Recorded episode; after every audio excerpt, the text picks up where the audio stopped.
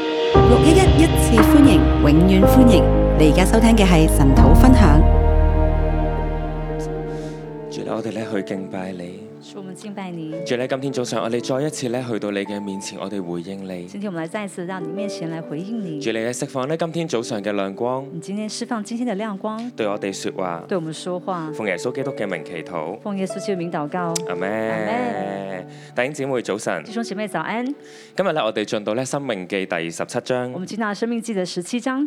我哋咧知道咧《生命記》咧其實係以色列人進入迦南地之前嘅預備。我知我们知道，《生命记》是以色列人进入迦南地之前的预备。咁但係《生命記》有個特點就係咧，其實佢好多嘅內容咧，前邊摩西已經同以色列人講過， 《生命记》一个特点就是，其实这些内容在前面摩西已经跟以色列人讲了，但喺《生命記》裏面咧，佢係一次嘅重複，但是《生命记》里面再一次的重复，再一次重申神對人嘅命令。再次重申神对人的命令。咁而咧，我哋知道由第十二章開始，那我们知道，从第十二章开始，我哋進入咗呢一個嘅生命嘅法典。我们知道进入了一个生命的发点。咁呢一度咧，一路所講咧嘅律例典章，全部都有特別嘅意義。那所以自己所讲的律律例典章都有它的特别的意並义。且呢啲嘅律例典章咧係有共同嘅主題嘅，那这些律例典章都有它共同的主题。例如會強調神係獨一要我哋去敬拜嘅神，那例如强調神是獨一的，我们要来敬拜他。強調敬拜神有有咧特定嘅地方。那强調敬拜神有特定的地方。並且咧好重要好重要咧，生命法典話俾以色列人聽，那很重要的生命的法典告訴以色列人聽，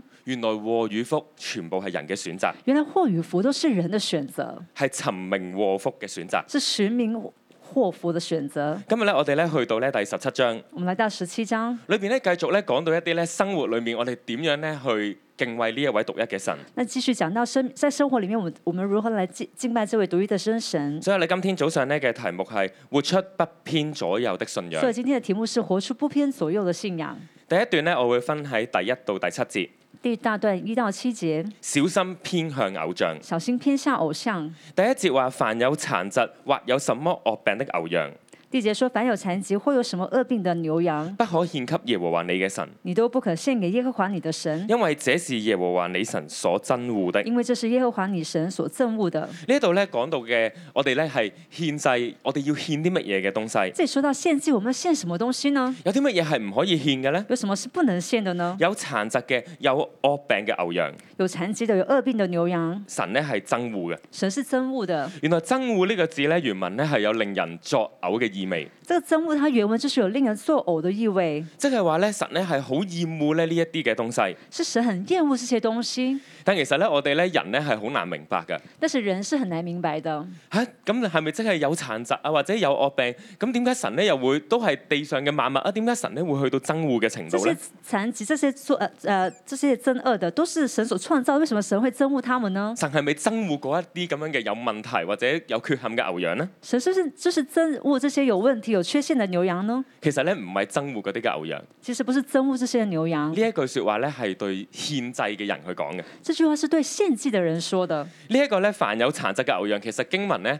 喺前面都有提到。这个凡有残疾的牛羊，在经文前面有提到。咁第一次神係幾時咧同人哋講唔可以獻有殘疾嘅牛羊呢？那神是在什么时候第一次跟人说不能献这些有残疾的牛其實羊喺出呢？埃及記，其實在出埃及记，當咧人咧當神咧話咧你要喺逾越節嗰個第一個嘅逾越節裏面咧，你要去獻上冇殘疾嘅牛羊。当神向人说，在第一个逾越节，你你们要向我献上一个没有残疾的牛羊。嗰一個嘅晚上係以色列人咧面對咧一個災禍嘅晚上。那是一个那个晚上是以色列面对灾祸的晚上。如果我唔去獻祭咧，我嘅長子咧都會同埃及嘅長子一樣咧去死亡，如果我不献祭，我的长子就像埃及的长子一样死亡，並且係一個救恩嘅開始。是并且是一个救恩的开始。咁以色列人咧就去回應啦，就去回應呢一個嘅律例。那以以色列人就去回应这个律例。當然我知道咧，其實我哋知道咧，幾乎全誒全部以色列人咧都能夠守得到嘅，那我们知道，几乎所有的以色列人都能够守到的，咁以至於佢哋先可以咧順利出埃及。也是他们能够顺利的出埃及。但係咧神咧一再嘅重複，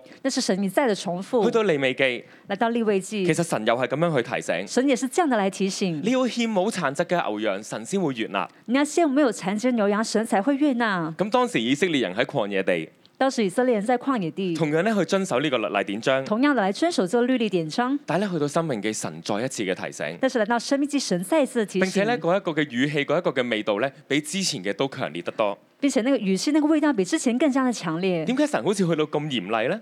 为什么神会来到这么严厉呢係？咪神嘅要求過高呢？是不是神的要求过高呢？好想咧，我哋今日去睇呢一章嘅《生命記》呢，我哋咧去睇《生命記》係帶住一個嘅先知性。我们我我想大家来看这个生命记是带着一个先知性的来看。其實《生命記》裏面所講好多嘅提醒呢，係帶住先知啟示嘅味道，其实生命记里面很多的提醒是带着一个先知性的启示的味即道，係話其實摩西彷彿已經領受呢，有一日人就會跌倒。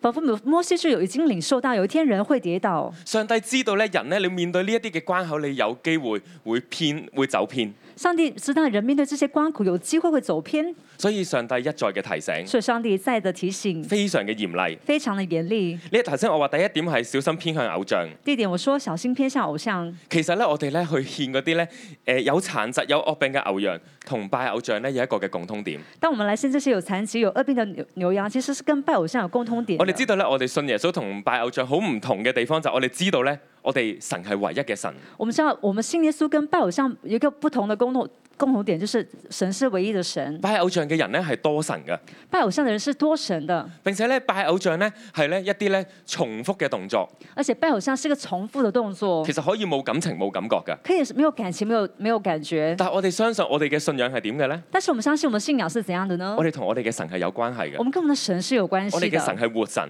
我们的神是活神。當我哋咧去獻咧有殘疾嘅牛羊，代表乜嘢咧？当我们来献这些有残疾的牛羊，代表什么呢？其實我哋已經冇對我哋嘅神有敬畏。就是我们对我们的神没有在意、一个敬畏。神講咗唔可以，神说了不可以，我又試下去觸碰下個底線。那我就试着去触碰一下这个底线。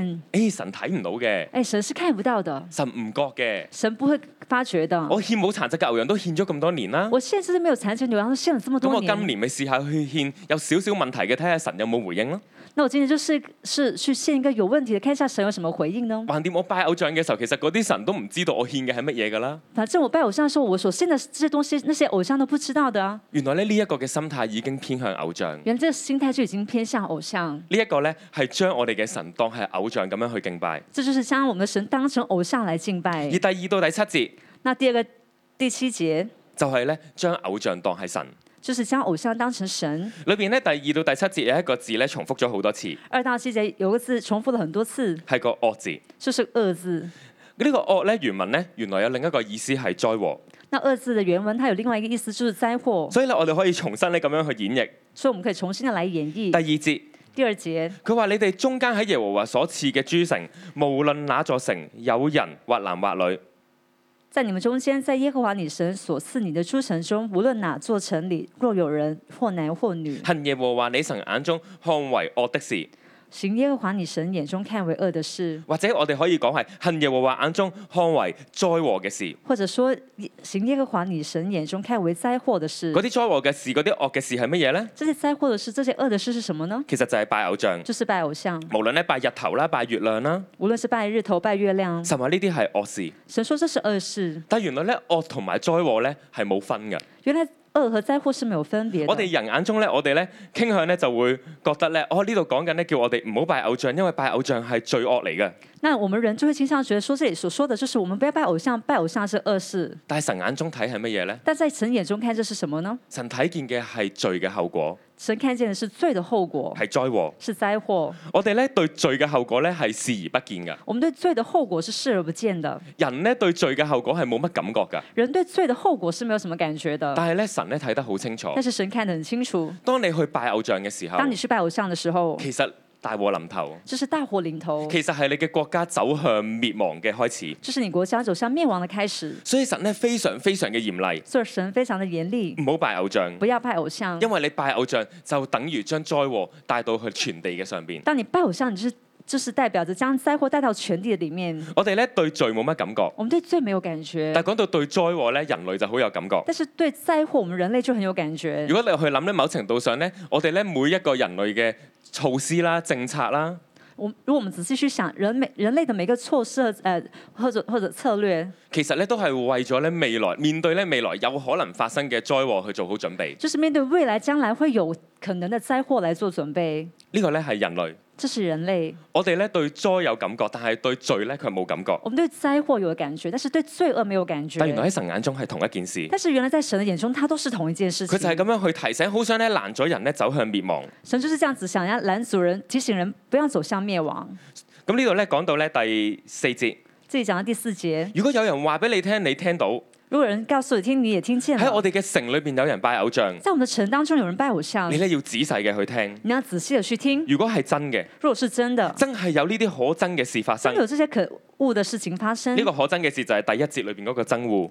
這個可惡的事情就是第一節裡面的憎惡。第五節佢話你就要將呢一啲嘅惡事，將呢啲嘅犯事嘅人呢，用石頭將佢哋打死。第五節說說說說你要將這些惡事的人，或男或女，把他用石頭把他打死。但係呢，你要好小心咁樣咧做好見證，但是你很小心地來做這個見唔證，可以憑一個人嘅講嘅説法就將佢致死。不可以憑一個人的說法來把他致死。但如果係真實嘅呢，但是如果是真實的我哋呢？要將惡從你們中間除掉。我們就要把惡從你們中間除掉。除掉嘅原文呢係焚燒，除掉的原文就是焚燒，少少嘅渣滓都唔可以剩低，小小的渣滓都不能夠剩下要，完完全全咁樣去將罪同埋犯罪嘅人去處理。完全的將罪和犯罪的人處處理掉。用我啱啱嘅講法，其實就係要將呢啲有可能發生嘅災禍，完全嘅從以色列人中間拎走。用我剛剛的說法，就是將可能發生的災禍從以色列人當中完全的拿走。當然咧，我哋知道而家我哋係呢聖經嘅背景係講緊一個神治嘅社會。在聖經背景，它是講的是一個神治的背景的佢社講會。即係聖經嘅律法就真係等於地上嘅律法。聖經的律法就等於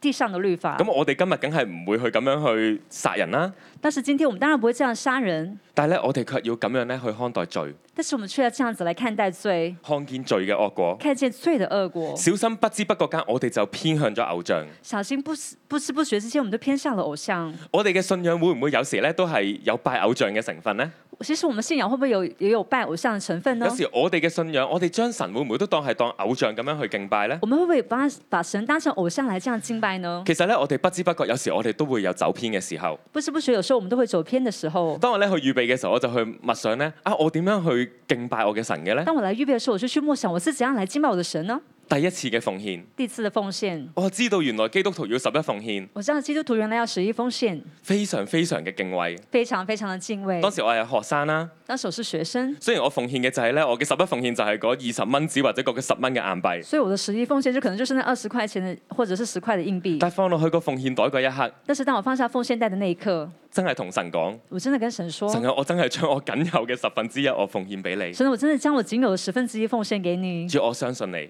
主，我相信你。但係到慢慢長大呢，但是當慢慢長大，啊，我哋嘅奉獻會唔會其實啊，有時可能唔記得咗都冇感覺，我們的奉獻會不會有時候我們忘記了，我們都沒有感覺又，或者奉獻係一種例行公事，或者是奉獻就是一個例行的公事。甚至我聽過可能有啲人嘅奉獻，因為太驚自己唔記得十一奉獻啦，有時我甚至聽過一些人見證說，他們很怕他們沒有十一奉獻，咁就用自動轉帳，就自動轉賬。咁其實冇冇話冇話唔可以嘅喎。但是當然沒有說不可以，不過呢個背後嘅心態係乜嘢呢？但是背後的心態是什麼呢？嗯，例行公事，例行公事，我哋冇咧每一次咁樣去奉獻都去到神嘅面前，好似以色列人一樣。我們每我們沒有每一次奉獻都來到神的面前，好像以色列人跟住一我又樣。諗啦，第一次嘅領聖餐，那我就想一想，第一次領聖餐，非常非常咁樣咧認真默想神嘅救恩，非常的默想神的救恩，但係去到線上崇拜嘅時候但，是來到線上的崇當自己拜，喺屋企啦。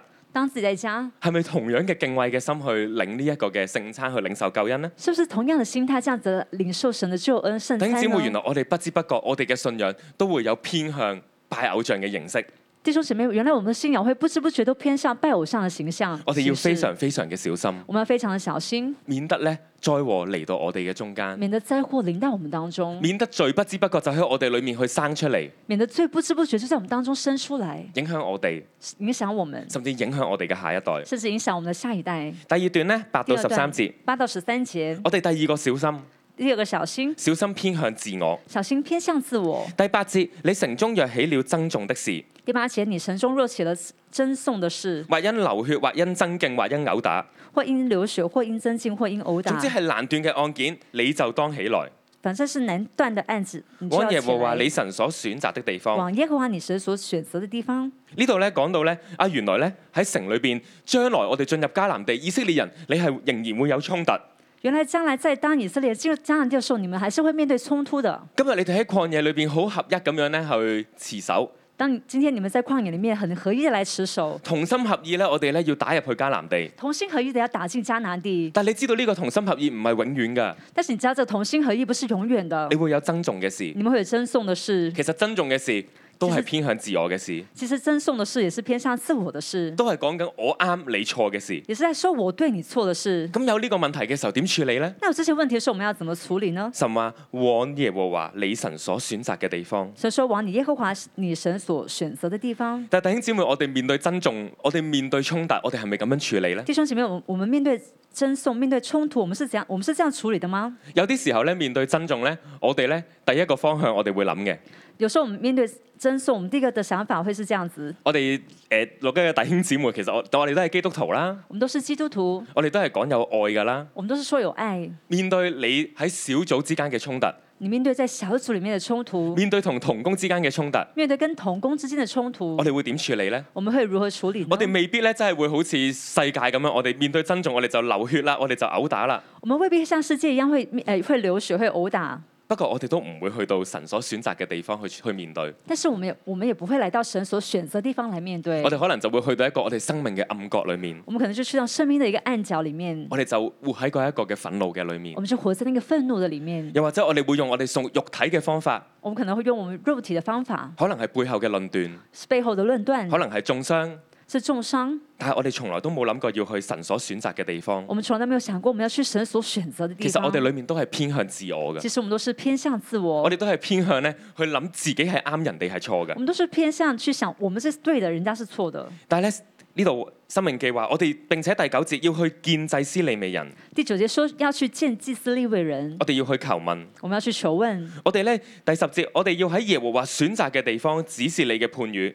第十節，你們要在耶和華所選擇的地方，只是你的判語。你聽到你就緊守遵行。你聽了你就謹守守遵行，並且第十一節，並且第十一節，你不可偏離左右。你不可偏離左右。頭先我話咧，生命佢帶住嗰一個嘅先知性，我剛剛說生命知識到底一個先知性，佢強調我哋唔可以偏離左右他，強調我們不要偏離左右，但其實佢已經預示咗我哋裏邊嘅人性。但是他已經預示了我們裡面的人性其。實我哋就係、往往就係一係偏向左，一係偏向右。我們往往就是偏向左或者偏向右，面對衝突，面對衝突一，係偏向咧，我哋完全唔處理，我們偏向完全的不處理我，哋壓抑喺裏面嗯我；們壓抑在裡面一。係咧，我哋就偏向咧用我哋嘅血氣，咁我哋就大鬧一場啊，那或者就是我們偏向我們的血氣，我們就大罵一場，我哋就辯論一場啦我，們就辯論一場，辯論邊個啱邊個錯啦，辯論誰對誰錯，或左或右。或左或右。但係呢度卻叫我哋唔好偏離左右但。是這裡卻告訴我們，你不可偏離左右。同樣頭先我哋講到呢一個神治社會嘅問題我。們剛剛說到一個神治社會的問題，咁當然當時咧，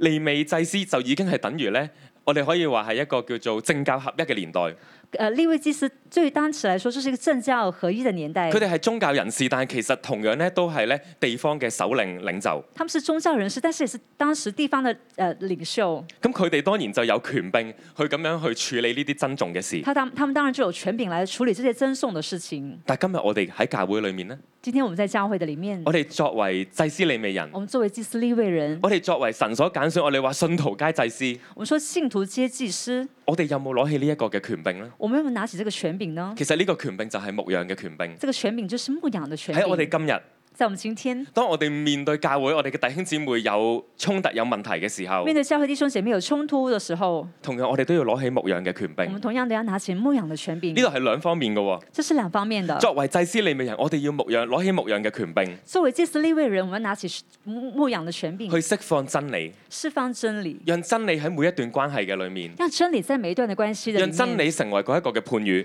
讓真理成為那個判語。但係作為咧面對有爭爭訟嘅時候，但面對爭訟的事情即，係話我哋有時都會同人有唔得嘅時候，有就是代表我們有時候也會跟人不行的時候，我哋要放低自我，我們要放下自我，唔好再覺得用我嘅方法去解決。不是再覺得說用我的方法來解解決我。哋真係要被牧羊嗯我，們真的來被牧養，我哋真係要將呢啲問題去到我哋嘅小組長面前我。們真的將這些問題帶在小組長面前。可能你唔得嗰個係你嘅配偶。可能你不行的是你的配偶，好多時候咧，我哋都會天真到以為咧，OK 嘅，我同老婆鬧交，我自己會搞得掂㗎。我們常常天真的覺得說，我跟我老婆吵架，我自己可以搞得定的係，咪真係搞得掂呢？真的可以搞定嗎？係咪真係你呢一刻氹翻佢開心翻件事就完結呢？这是你討他呃開心就可以了嗎？定還是我哋有啲生命嘅 pattern，有啲男人常常犯嘅 pattern 喺度重複緊我哋還自是己我唔們生知？命一些的 pattern，男人所呃里面的 pattern 一直在重複的發生，我哋需要被牧我養們需要被牧養，喺神所選擇嘅地方，在神所選擇的地方去到我哋屬靈嘅權柄面前。去到我們屬靈的權柄面前，唯有呢個時候，我哋先可以將我哋嘅自我拎走。唯有這這個時候，我們才能夠將我們的自我拿走。將主權去交俾我哋嘅權柄。将我们的主权交给我们的权柄。權柄同我哋所講嘅，我哋真係相信係從神而嚟嘅。权柄对我们所说的，我们真的相信是从神第而来十的。二節呢度講得非常嘅嚴厲，这里十二节说的非常严佢話：如厉。果你唔聽，他说：“如果你不听，那人就必致死。那人就必致死。這樣便將那惡從以色列中除掉。呢、这样便将那恶从以色列中除掉。個咧同第七節咧係重複嘅。”这个跟第七节是重复的。再一次咧去強調到神唔要有呢一啲嘅酵，有呢一啲咧可能發生嘅災禍喺佢嘅民中。再次强调，神不想要这些笑在他所选的民中发生。神唔要呢一份嘅自我，呢一種咧自以為義喺佢屬神嘅群體裏邊不斷嘅發生。神不想要这个自我，这自我为业，在他所属的民中来发生、来发酵。人眼中覺得唔係好嚴重嘅咋，人觉得不在人的眼中觉得不严有重，問題咪自己解決咯，有问题就自己解决啊，用自己嘅方法咯，用自己的方法，用我覺得係公義嘅方法啦。用我觉得公益的方法。但原來神唔係咁樣睇，但是神不是这样想的，將衝突、將人與人嘅關係帶到佢嘅面前，将冲突、将人与人的关系带到他的面前唔好，再走自我嘅路。不再走自我的路。弟兄姊妹，我哋作組長嘅，我哋攞起我哋嘅權柄，弟兄姐妹，我们做组长的，我们拿起我们的权柄，我哋就掂落去我哋組員嘅關係上邊。我们就放在我们的组员的关系上面。我哋作組員嘅，我们做组员的我，哋將衝突、將問題帶到去權柄嘅面我前们，将冲突、将问题带到权柄的面前，唔係淨係講緊嗰一個啊我帶到佢面前去解決問題咁就好好啦。不是说只是把問題帶到他面前解決就可以了。神話唔好偏向自我，神說不要偏向自我，呢一個係一個惡嚟㗎。这是一個惡，呢一個嘅心態將會為整個嘅群體帶嚟災禍。這個心態會將呃会為整個群體帶來災禍。好，第三段十四到二十節，第三段十四到二十節，小心偏向世界。小心偏向世界，頭先我話咧，呢一度咧其實好似再一次發預言一樣。这里好像再次發預言一第樣。十四節，第十四節，到了耶和華你神所賜的地，到了耶和華你神所賜的地，得了那地居住的時候，得了那地居住的時候，若說若說我要立王治理我，像四圍的國一樣。我要立王治理我，像四圍的國一樣。我哋知道咧，頭先話我哋以色列人一路都行一個咧神治嘅系統。我們剛剛說以色列人一直都是走一個神治的系統，其實耶和華神就係佢哋嘅王，其實耶和華神就是他們的王。即係話咧，本來預設嘅制度裡面咧，神就會自己去作王，去帶領佢嘅子民。呢就是在预设的那这个制度里面，神会亲自做完，带领他的子民。個係蒙福嘅路，这是蒙福的路以，神為唯一嘅王。以神为唯一的王。但係第十四節呢度好特別，佢話咧已經講到啦，到你去到迦南地嘅時候，第十四你會講一句説話：第十四节他说，当你们去到迦南地的时候，你们就会说一句话，我要王去治理我。就是我要王来治理我。最特別嘅地方係像四圍的國一樣。最特別的就是像四维的国一样弟。兄姊妹，呢一個都係一個嘅偏向，弟兄姐妹，这也是一个偏向，偏向世界。偏向世界，世界都係咁樣行噶，世界都是这样走的，世界都係有呢一啲嘅制度噶，世界也是有这些制度的，有呢有啲嘅制度就有安全感噶啦。这些制度就有安全感。點解我哋會同人哋唔同嘅？为什么我我们会跟别人不一样點解人呢？哋有王啊，有唔同嘅大臣啊，有唔同嘅律法？为什么别人有王、有大臣、有不一样的律法？我哋呢？那我们呢？點解我哋淨係有一個睇唔見嘅神？为什么我们只有一个看不见的神點解？我同人哋唔同嘅？为什么我们跟别人不一样人？哋嘅國有嘅喎，人家的国有，人哋有制度喎，人家有制度，見到人哋哇井井有條啊，看见人家井井有条，好多好多咧唔同咧嘅律例典章，很多不同的律例典章，好有安全感，很有安全感。有軍隊，有军队，有皇宮，有王宫，點解我哋冇嘅？为什么我们没有？呢個咧係世界这是世界，一種人有我有嘅心態这。是人有我有的心态。甚至咧講緊呢啲嘅制度咧，比神更大。甚至说到这些制度比神更大，但係咧呢度講乜嘢咧？但这里说什么呢？佢話即或你有呢啲嘅想法，既或你有这样的思想法，神話好，你真係要立王嘅話，所以说好，如果你真的要立王的话，你要立耶和華你神所揀選嘅人作王，唔你要选耶和华神所选选的人为王，好以咧你弟兄以外嘅人為王。不要以你弟兄以外的人为王。即係話咧，你係以色列人，我哋就喺我哋嘅百姓裏邊去選出，你覺得佢係選出咧神所揀選嘅人，就是你是以色列人，你要在你们当中选出神所拣选的人为王，千祈唔好咧去揾咧外邦人，千千万不要找外邦人，佢哋唔認識我哋嘅律法，他们不认识我们的律佢法，哋唔認識我哋嘅神。他们不认识我们的神第。十六節，第十六节，並且呢一個嘅王咧唔可以為自己加添馬匹。并且这个王不可为自己加添马匹，唔可以咧讓百姓翻返去埃及，也不可使百姓回埃及。可能咧就係講緊唔可以咧將百姓咧當係奴隸賣去埃及，就好像比是说不要将百姓当成奴隶的卖回埃及，甚至係唔可以咧再同埃及咧去有連結。甚至不可以再跟埃及有任何的连结。我哋永遠都要記得，我哋係從埃及地為奴之家被領出來嘅我百们要姓，永远记得，我们是从埃及地为奴之家被领出来的百姓，唔好翻翻去為奴之地，不要再回到为奴之地唔，好翻翻去世界。不要再回到世界，並且咧呢一個嘅。並且咧唔可以為咗翻翻去世界咧，要攞咧嗰啲嘅馬匹，攞嗰啲嘅好處，甚至不要因为要回到世界，所以要去拿这些马屁、这些好处。因為神吩咐你們說，不可再回那條路去，因为神再次的吩咐你们说，不可再回那条路去嗰。條路就係世界嘅路，那条路就是世界亦的都唔路可，以多立妃嫔，也不可多立非病，恐怕佢嘅心就偏斜。恐怕他的心偏斜。呢一度咧好特別嘅喎，这也非常特别。當你去睇嘅時候咧，當我一去讀呢一段咧，当我去看去读这段的时候，我腦裏邊咧諗起呢一個嘅王我在脑里面就想到一个王，所羅門王，就是所罗门王。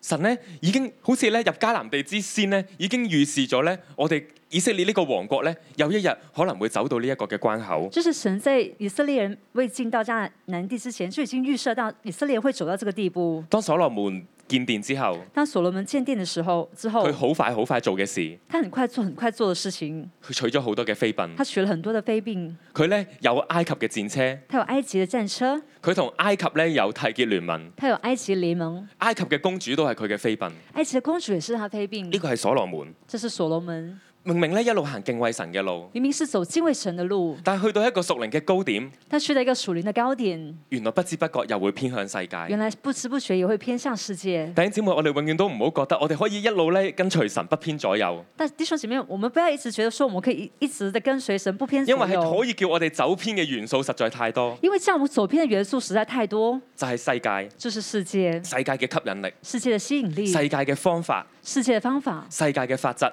世界的法则。今日我哋喺教會裏面，我哋去服侍、去牧養，今天我们在教会，我们服侍牧养，我哋會唔會都係用世界嘅方法呢我？们会不会也是用世界的方法呢？用世界管理學嘅方法，用世界管理学的方法我，哋好想揾一套咧無敵嘅方法去管理教會，我们很想要有一套无敌的方法来管管理教会。咁我哋咧就可以長久嘅平安，那我们就可以长久的平我安哋，就長久嘅蒙福。我们就能够长久的蒙福。但係我哋唔要用世界嘅方式但。是我们不要用世界的方法。咁到底不偏左右嘅方式係乜嘢呢 那？到底不偏左右方法是什么呢？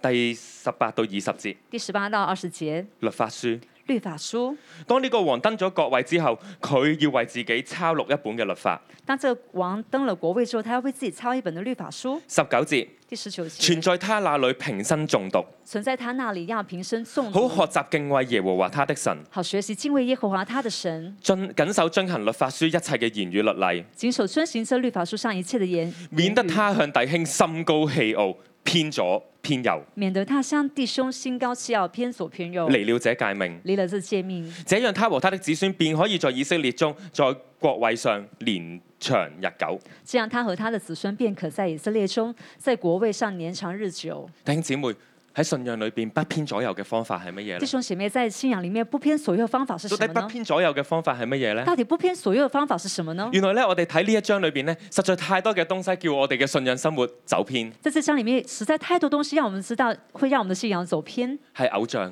是偶像。係仇敵嘅工作，是仇敌的工作，係我哋裡面嘅自我，是我们里面的自我，係世界。是世界。但係不偏左右嘅方法係乜嘢呢？但不偏左右方法是什么呢？我哋要以神為神。我们要以神为神。喺第一部分，我哋講到我哋以神為神，在第一部分，我们说到以神为神就，好似我哋新版十戒裏面嘅解語，就像我们新百十记里面的结我哋要知语。道神係愛我、創造我唯一嘅天父爸爸我。们要像神是爱我、创造我唯一的天赋爸爸，永遠都要將呢個第一戒放喺我哋嘅信仰裏面，永远要把这第一切放在我们信仰的里以面。神為神。以神为神，我哋每每時每刻，我哋都要選擇去到屬神嘅地方。每时每刻我们都要选择去到属神的地方。原來我哋自己走偏咗，我哋唔知㗎。原来我们自己走偏，我们不知道我。哋要去被牧養，我们要被牧羊，並且我哋要平生咁樣去重讀神嘅話。并且我们要平生的来诵读神的话。神嘅律法係叫我哋不偏左右嘅終最終極嘅方法。神的律法是我们不偏左右最终极的方法就。好似每天早上我哋嚟到神土，我哋就係求神嘅話嚟到我哋中間，就是每天早上我们来到晨祷，我们就是由神的话来到我们中间，讓我哋走偏嘅地方可以歸正，让我们走偏的地方我们可以归不正，斷不斷嘅歸正。不断不断的归正。弟兄姊妹，今日我哋都要做一個嘅選擇，弟兄姐妹，今天我们都要做一个选讓神择，再一次幫我哋去歸正，让神再次帮我们归正，過一個不偏左右嘅信仰。过一个不偏左右的信仰我。哋一齊敬拜我哋嘅神。我们一起来敬拜我们的神。弟兄姊妹同你我邀請大家可以站立，我哋一齊敬拜我哋嘅神。係啊，神啊，我哋專心嘅尋求你，主啊，叫到我哋不偏左右，主啊，讓我哋嘅眼目，我哋嘅全人被你吸引。神啊，你去帶領我哋嘅心，我哋嚟去敬拜你。哈利路亞。我要专心寻求你，叫我一生都不偏离，好让我能遵行你的旨意，看重你一切言语。我将你的话藏心里，叫我一生都不忘记，好让我能摸着你的心意，成为你所喜悦的。祝我单单渴慕你，深深爱你，以真挚的灵来敬拜你。祝我单单渴慕你，深深爱你，要全心全意跟随你。我要专心寻求你，叫我一生都不偏离，好让我能遵行你的旨意，看重你一切言语。我将你的话藏心里，叫我一生都不忘记，好让我能摸着你的心意，成为你所喜悦。我哋再次同神讲，我哋要专心跟随你。我要专心寻求你。系主，你叫我哋一生都不偏离。我一生都不偏离，好让我能遵行你的旨意。看守你一切言语，我将你，我将你的话藏心里，你叫我一生都不忘记，我一生都不忘记，好让我能摸着你的心意。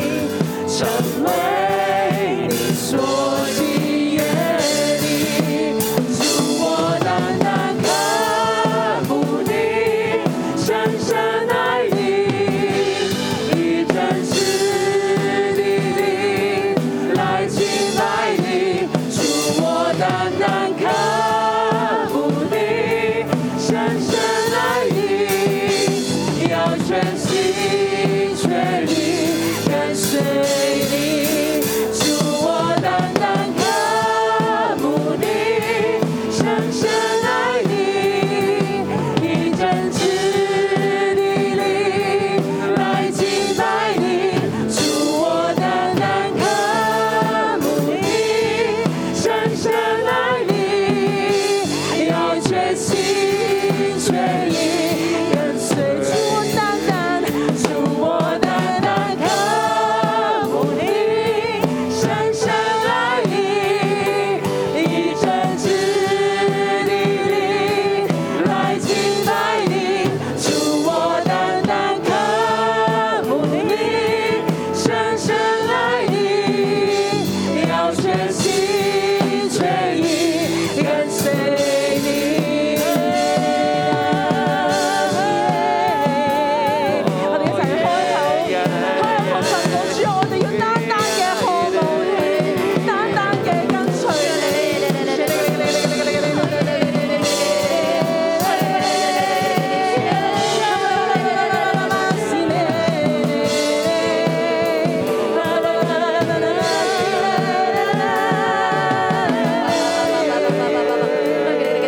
我哋嘅禱告。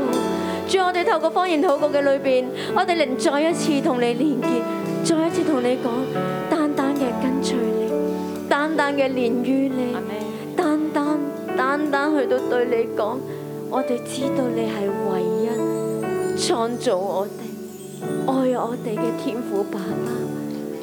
我哋多謝你深深嘅愛我哋每一個。主，我哋係邊個？我哋好多事我哋都做唔到，單單嘅跟隨你。我哋有好多好多嘅軟弱，但係你卻係用唔同嘅方法定義幫助我哋去到對正你。主，今日再一次透過神土嘅話語，你讓我哋去看見。從君王、祭司、領導嘅，需要你嘅話語、你嘅律例，讓自己，讓你嘅子民不偏左、不偏右。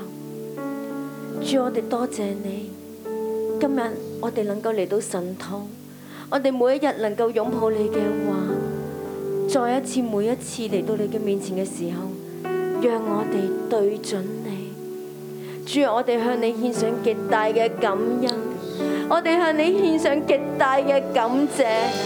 主，多謝你，我哋今日都同你講，我哋都要再一次聽，再一次收到，再一次選擇對正你，對正你。弟兄姊妹，今日喺神土裏邊，喺經文嘅裏邊，再一次提醒我哋，我哋對神嘅獻祭有冇形式化呢？我哋對神嘅愛有冇形式化呢？我哋嘅奉獻有冇形式化呢？好冇呢一刻，我哋再一次俾聖靈去到啟示引導我哋，我哋對神嘅心有冇已經僵化呢？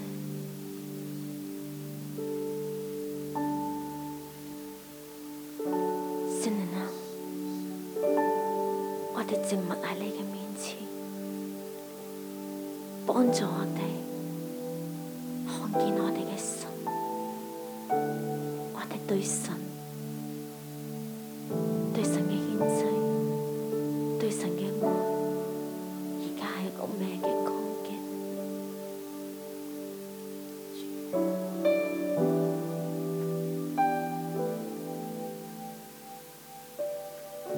禱告嘅裏邊，神俾我去看見靈心。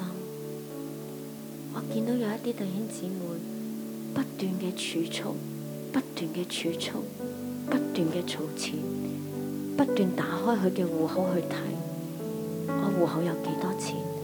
我戶口有幾多錢？當佢一直去睇嘅時候，佢心裏邊好大嘅掙扎。有一啲弟兄姊妹係因為喺一個經濟嘅拮據嘅裏邊，所以當佢面對要去到對神奉獻嘅時候，佢有艱難。但我見到有一啲弟兄姊妹戶口係非常富裕㗎，但係當每一次要奉獻嘅時候，佢就係望住呢啲數字，佢有掙扎。佢覺得每一個嘅奉獻。佢都覺得有艱難嘅。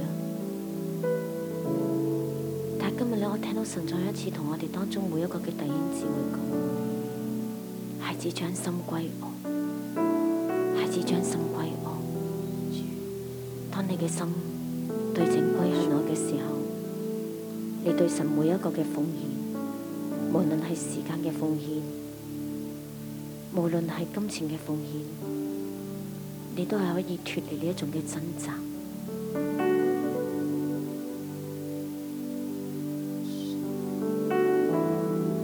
主耶穌，多謝你光照我哋嘅心。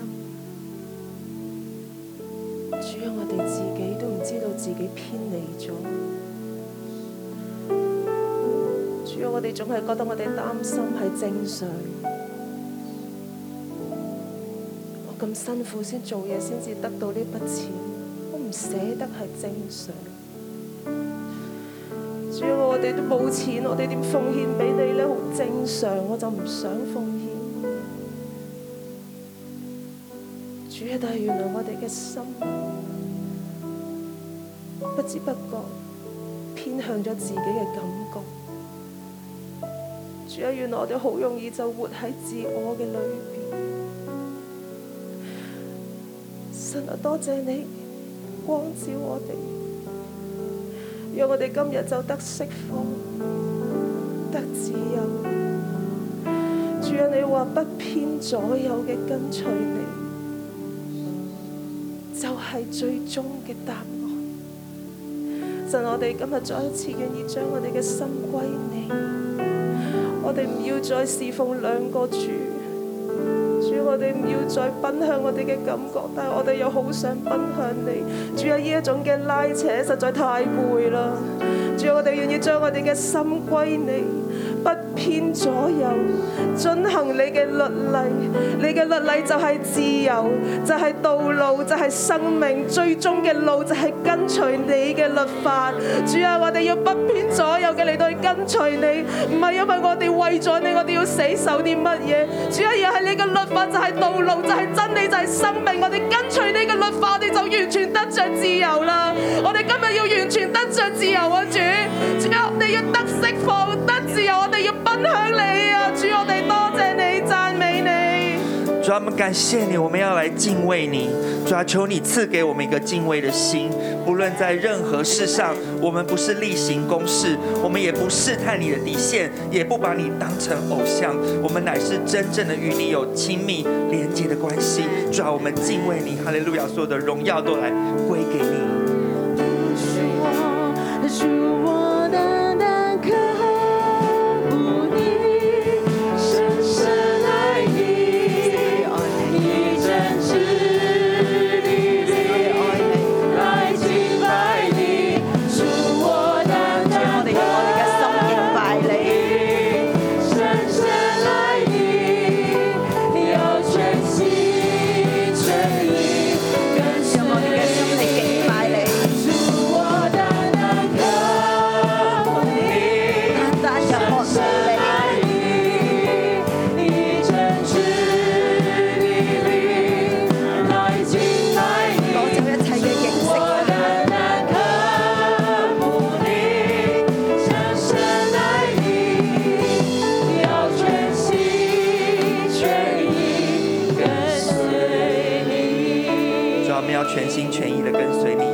在第八节，你城中若起了争讼的事，或因流血，或因争竞，或因殴打，是你难断的案件，你就当起来，往耶和华你神所选择的地方去。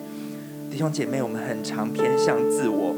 当我们在家庭、职场、人际关系起冲突的时候，我们愿不愿意承认我们其实是需要帮助？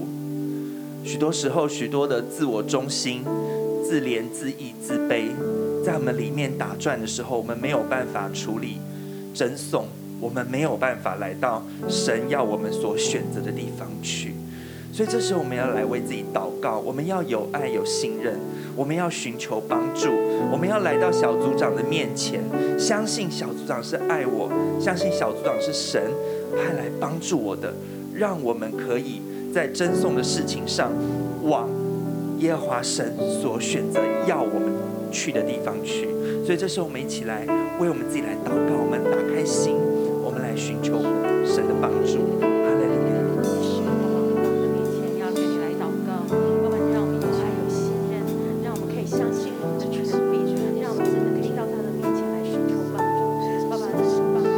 主耶穌，多謝你，主啊，幫助我哋日日去相信，你賜俾我哋有組長，你賜俾我哋有祭司利未人去服侍我哋、看顧我哋。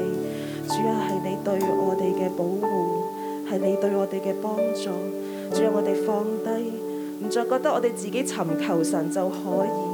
神啊，你乃係揀選祭司利未人，你所揀選嘅小組長嚟到去幫助我哋，我哋全然接受你愛我哋、幫助我哋嘅方式，願意信任我哋嘅組長、我哋嘅權柄，聽佢哋對我哋嘅判語指示。主，我哋多謝你，讚美你。主啊，我哋嚟到你嘅面前，神喺我哋話，我哋相信你。我知道喺我哋當中呢，呢一啲嘅爭訟，神俾我個感動，你嘅爭訟就係與你嘅權柄，你嘅爭訟就係同你嘅屬靈父母心裏面有嫌隙。當你聽見呢一個真理呢、個信息嘅時候，你心裏面就講。神啊，我正正就係同我嘅小組長有嘢卡住咗，我可以點樣做？我可以點樣做？我可以點樣尋求幫助？如果呢個就係你，請你將手放喺心上高。神今天呢要嚟幫助你，神呢要嚟醫治你。我聽見神呢去同。每一個而家你面對呢一個難關、呢、一個困境嘅弟兄姊妹講，孩子我看見，孩子我看見你嘅艱難，看見你嘅掙扎，孩子我知道你好想跟隨我，你亦都好想信任你嘅小組長，但係你面對衝擊，面對考驗，你心裏面好難過，你覺得。不被明白，你覺得不被支持，甚至乎你覺得小組長就係唔信我，唔係全心嘅嚟愛我。神你看見我弟兄姊妹佢哋嘅掙扎同埋艱難，主啊，今天求你將佢哋心裏面呢一嚿好大嘅重壓。呢一個喺心裏面嘅石頭去攞走。今天神係你向我哋說話，神啊呢啲嘅爭訟，呢一啲嘅誤會，正正就係魔鬼撒旦嘅工作。神你今天嚟釋放我哋，主要你開我哋每一個弟兄姊妹嘅眼。讓佢哋看見組長嘅提醒、組長嘅意見背後係一個蘋果，背後係一個蘋果。雖然好難理解呢一個係一個蘋果，我就係覺得不被接納、不被明白。大神，你今天去開我弟兄姊妹嘅眼睛。攞走一切仇敵嘅攻擊，一切呢一啲嘅謊話，除去一切呢一啲嘅誤會，呢啲嘅煙霧都要完全嘅離開我弟兄姊妹。我聽見神同我哋每一個喺呢啲艱難嘅弟兄姊妹講：孩子，我愛你，孩子，我愛你，你相信我嗎？你相信我嗎？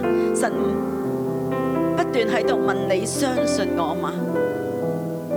神話係背後有我，係背後有我，孩子勇往直前，勇往直前，選擇相信，選擇相信，勇敢嘅向你嘅權柄，你嘅小組長。去講出你嘅心底話。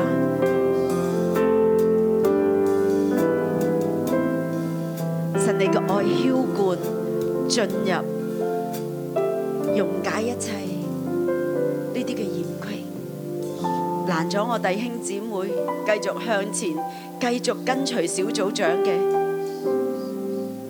一切呢啲嘅障礙，喺呢一刻完全嘅攞走。你嘅愛嚟融化我哋嘅心，你嘅愛嚟融化一切呢啲嘅嫌隙，融化一切呢啲嘅障礙。主啊，你繼續去幫助我哋每一個弟兄姊妹，弟兄姊妹。當一陣間完咗神討之後，我鼓勵你，你發一個信息俾你嘅小組長，你同你小組長講你心裏面嘅話，並且你邀請你嘅小組長向你生命説話。你話我選擇愛與信任，願意嘅話，你就舉起你嘅手。如果頭先你心裏面係好艱難嘅，我見到頭先放喺手喺心上高嘅弟兄姊妹都願意。主啊，你看見佢哋舉手，你看見佢哋有願意嘅心，主啊，你就將大能嘅十字架放喺佢哋同埋佢哋嘅權柄當中，以至一切仇敵嘅工作都要落喺基督嘅十字架，並且咧，你十字架係無條件嘅愛，愛與信任就要重新連結。主啊，你全然嘅掌管佢哋嘅關係，將佢哋就交喺神你嘅手裏面。哈利路亞，多謝主。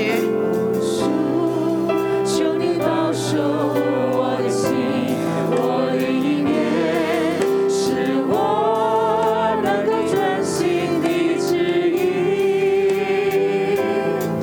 我愿将你话语深藏在我心，走路上的光，成为我脚前的灯。哦，主，求你坚固我信心，我的力量，使我得以勇敢向前行。因我知道有时我仍会软弱，求你带领我，使我不会再退缩。我需要有你在我生命中，好让我一生胆怯你的样式，使我能成为你所喜悦的儿女，使我的生命能够彰显你荣耀。我需要有你在我生我哋需要你，神，我哋需要你，好让我一生能学你的样式，使我能成为你所喜悦的儿女，使我的生命能够彰显你荣耀，使我能成为你所喜悦的儿女，使我的生命能够彰显你荣耀。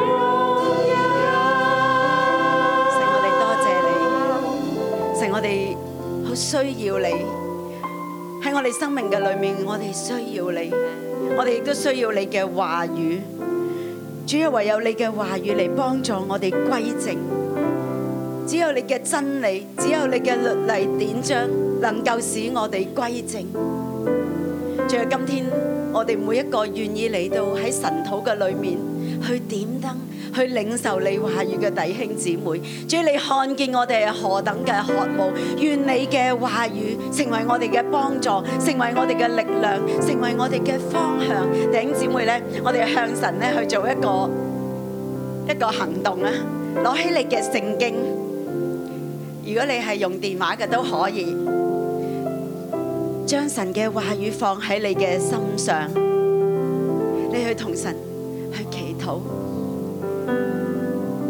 神啊，你嘅話語成為我嘅力量。你開聲啊！喺呢一刻咧，你用你自己聽到嘅聲音，你去求神嘅話語嚟幫助你，你渴慕佢嘅話語，你願意跟隨佢嘅話語。啊我願啊意去跟隨你，讓主啊，讓我哋今日嘅學世嘅會，主啊，我哋不偏左右，然後我哋互相不偏左右，唯有係跟隨你嘅話。主啊，我哋願意，我哋願意，我哋願意。主啊，你聽見我哋每一個嘅禱告，主啊，我哋都看你嘅話語為寶貴。主啊，你看見我哋渴慕嘅心。神你就加添俾我哋，以致我哋就緊緊嘅跟隨你，不偏左右，不偏左右。我想俾大家一個挑戰，一個功課。由今天開始，每一次你去讀神好嘅經文，你就揀一句嘅説話。神要當時嘅王去抄佢嘅話語。我哋今天。同樣嘅，將每一日我哋領受嘅神道，將一句寫喺你嘅手機上高，你每一天就累積一句神嘅話語，係你最感動、你最有感覺嘅神俾你嘅提醒，你將佢抄喺手機，一天一天一點一滴，將神嘅話語牢牢嘅刻喺你嘅手機同埋你嘅心上。願意嘅請你舉手。哇！我見到每一個都願意，我哋俾啲掌聲我哋嘅神，神你看見，神我哋願意將你嘅話語每一天都放喺我哋嘅心上。阿门，哈利路亚。好，弟兄姐妹，我们一起把手举起来。主，我现在要奉你的名宣告，在我们弟兄姐妹当中，包括在线上听晨祷的，我们心中有任何我们不知不觉我们偏离偶像的，主完全从我们心中除去。任何自我中心、偏向自我的，心里面以自我感觉都抓重在自我的身上的那一种自我的诠释，从我们的身上完全的离开。主那世界的影响，从世界来的对我们的那一种吸引，或者是任何在我们软弱的时候，在金钱、在我们的名利地位上对我们有吸引的，使我们偏离神的这样的诠释，从我们的当中完全的破除。谢谢耶稣，我要奉耶稣基督的名祝福每一个弟兄姐妹，专心跟随神。将神的律法书放在你的心板上，每一天诵读、学习、敬畏耶和华，是我们独一的真神。奉耶稣基督的名祝福你，阿门。